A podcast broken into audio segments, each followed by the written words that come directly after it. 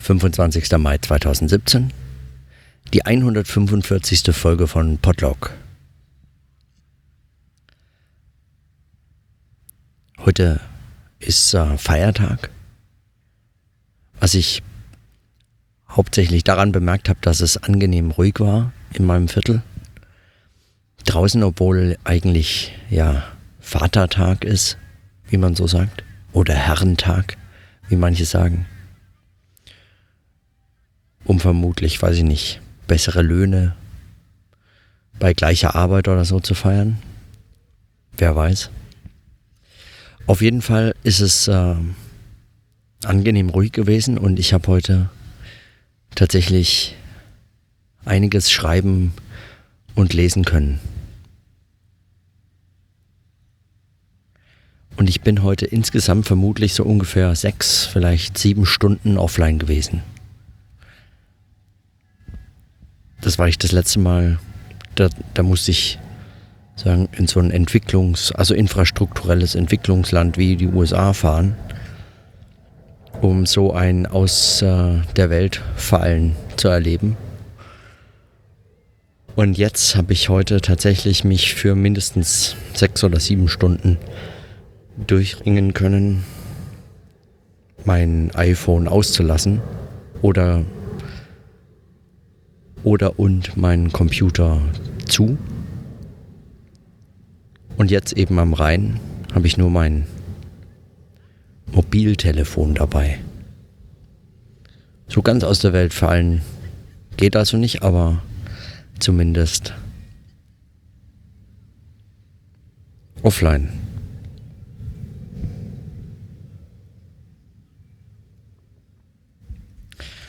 Und ich habe heute in, äh, in Disparities von äh, Zizek im neuen Buch weitergelesen und äh, muss äh, sagen, es hat dazu ganz gut gepasst, beziehungsweise, wie es halt oft so ist, es wird dann passend gemacht. Er hat sich dann mit dem Begriff von Disparities beschäftigt. Das ist, er sagt, das ist ähm, eine von möglichen Übersetzungen ins Englische von, von dem, was bei Hegel Ungleichheit heißt. Und es ist einer der Fälle, so Zizek, in denen die Übersetzung besser ist als das Original. Weil es kommt darauf an, was hier alles mit, dem, mit der Vorsilbe dis negiert wird an Konnotationen.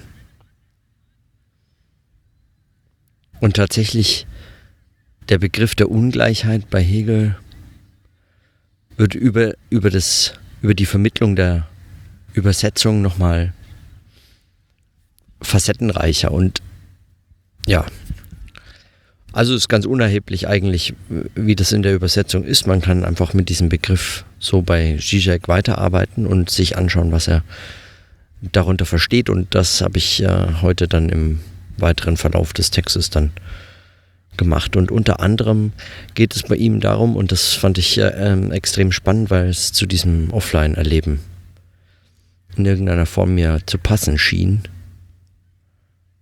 ging es um Realität, die als solche nicht total ist, die nicht komplett ist, die, die immer, der immer etwas fehlt. Als Realität fehlt ihr schon immer was. Und die Vollständigkeit oder diesen, diesen Eindruck der, der Totalität von Realität, den erhält sie erst über ein, ein disparates, ihr fremdes, ergänzendes äh, Zusätzliches, das, äh, das sie komplementiert und das quasi diese, diese Totalität erst herstellt über den, über den Umweg der Symbolisierung oder ja. Und es gilt also in der Beschreibung der Realität diese, diese Fake-Ganzheiten, solche Begriffe, die scheinbar eben irgendwelche Ganzheiten beschreiben, aufzubrechen. Sie von ihren disparaten, ihren ihnen eigentlich fremden Komplementen, die sie brauchen, um so eine Scheintotalität vorzugaukeln, zu befreien.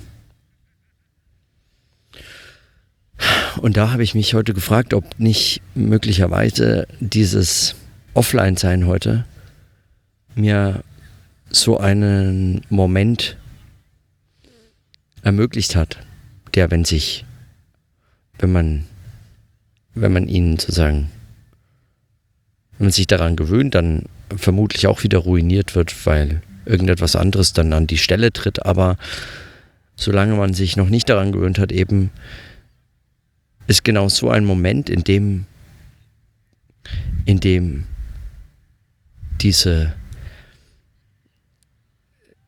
diese Vernetztheit, die, das, die, die Online-Vernetztheit wegfällt. In dem Moment taucht Realität als unmaskierte, als unmaskierte Realität auf. Nicht gänzlich natürlich unmaskiert. Sie ist jetzt nicht einfach, bietet sich da wie auf dem Seziertisch und ähm, man sieht sie nackt und ohne, äh, äh, sagen, ohne Hindernis und, und wie sie ist oder was auch immer das sein soll. Aber es ist mehr in dem Wegfallen dieses dieses Disparaten, dieses Komplements, dieser Überhöhung, die Realität braucht, um ein Ganzes sein zu können, das nicht ständig äh, äh, selbst schon eigentlich diesen Eindruck des Instabilen und Zerfallenden und sich selbst immer wieder Vernichtenden macht, sondern eben eines stabilen Ganzen, auf das man sich verlässt, das uns eben als Realität gilt. In, in dem Moment, in dem das wegfällt, in dem Moment taucht, sagen, für einen kurzen Moment durch das Wegfallen nicht, weil es jetzt ganz und gar nackt dasteht, aber durch das Wegfallen selbst kurz so beobachtbar ist. Und den Eindruck hatte ich heute zumindest für einen kurzen Moment.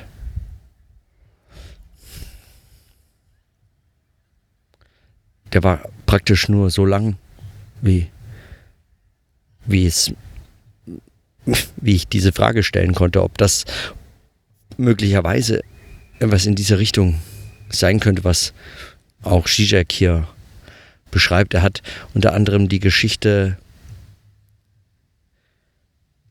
von irgendeinem Roman von Proust erzählt, die er schon in weniger als nichts äh, genauer beschrieben hat, glaube ich ähm,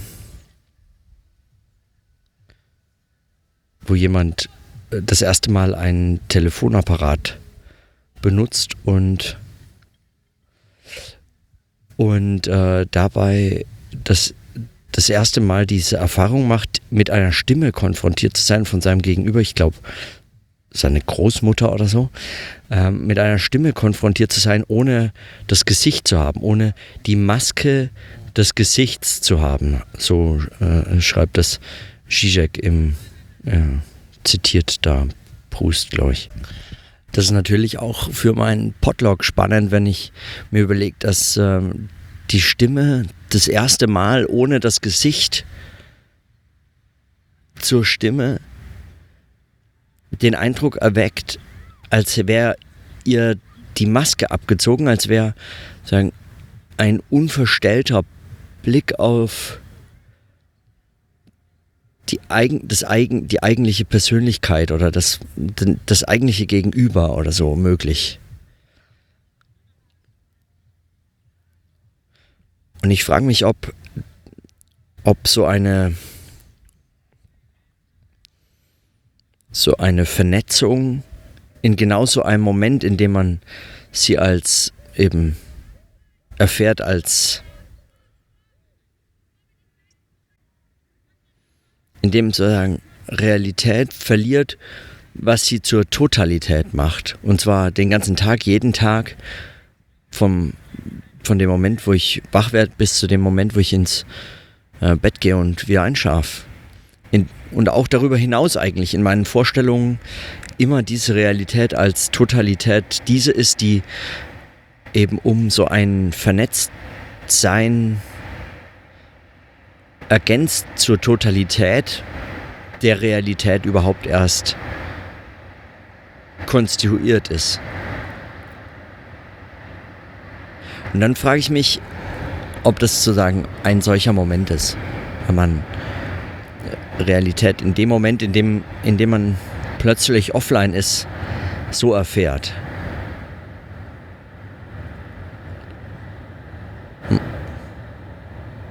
Also das Erleben ist erstmal fremd.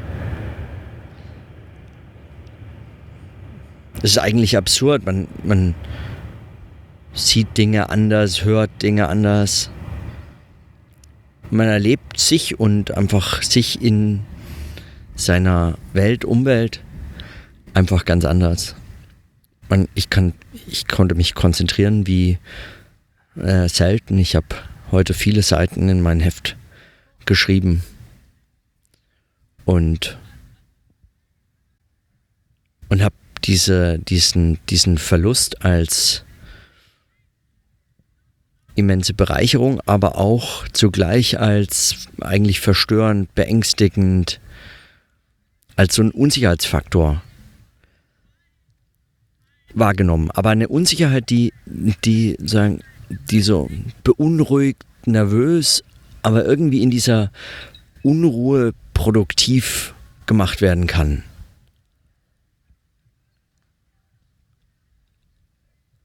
So ungefähr.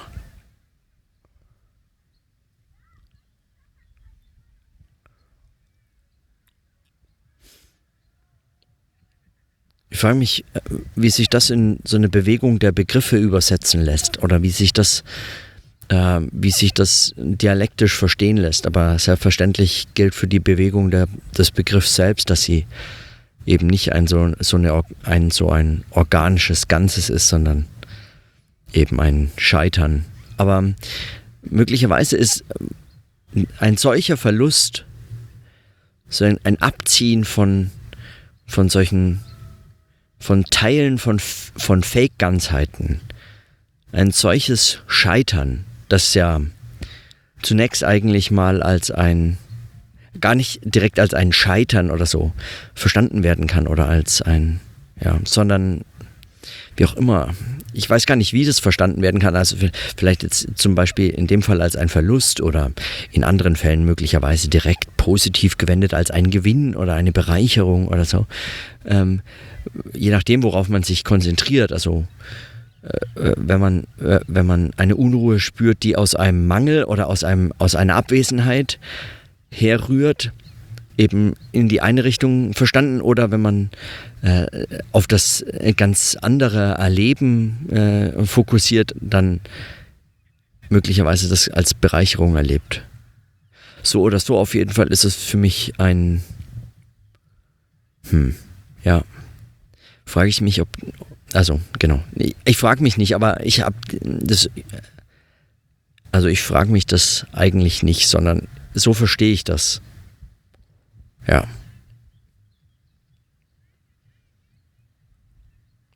Also daran muss ich ähm, weiter nachdenken.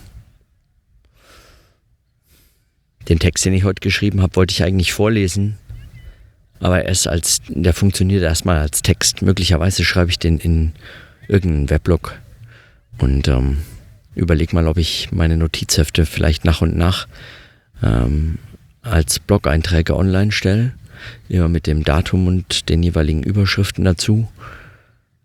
Möglich, möglicherweise vielleicht ausgewählte Einträge oder alle, ich weiß auch noch nicht. Vielleicht auch erst nach der Dis. Oder erstmal online, aber für nur ausgewählte Leute sichtbar, weiß ich auch nicht. Aber warum eigentlich? Ich mag diese Texte, diese kleinen Texte sehr. Wenn ich so fünf, sechs Seiten in mein Heft schreibe, die, weil es so kleine Zeilen sind in diesen X17-Heften, die ich verwende und äh, mit so dünner Feder geschrieben, wirklich fast eigentlich fünf DIN A4 Seiten sind, wenn man sie dann ähm, in LaTeX setzt oder in einem Texteditor überträgt.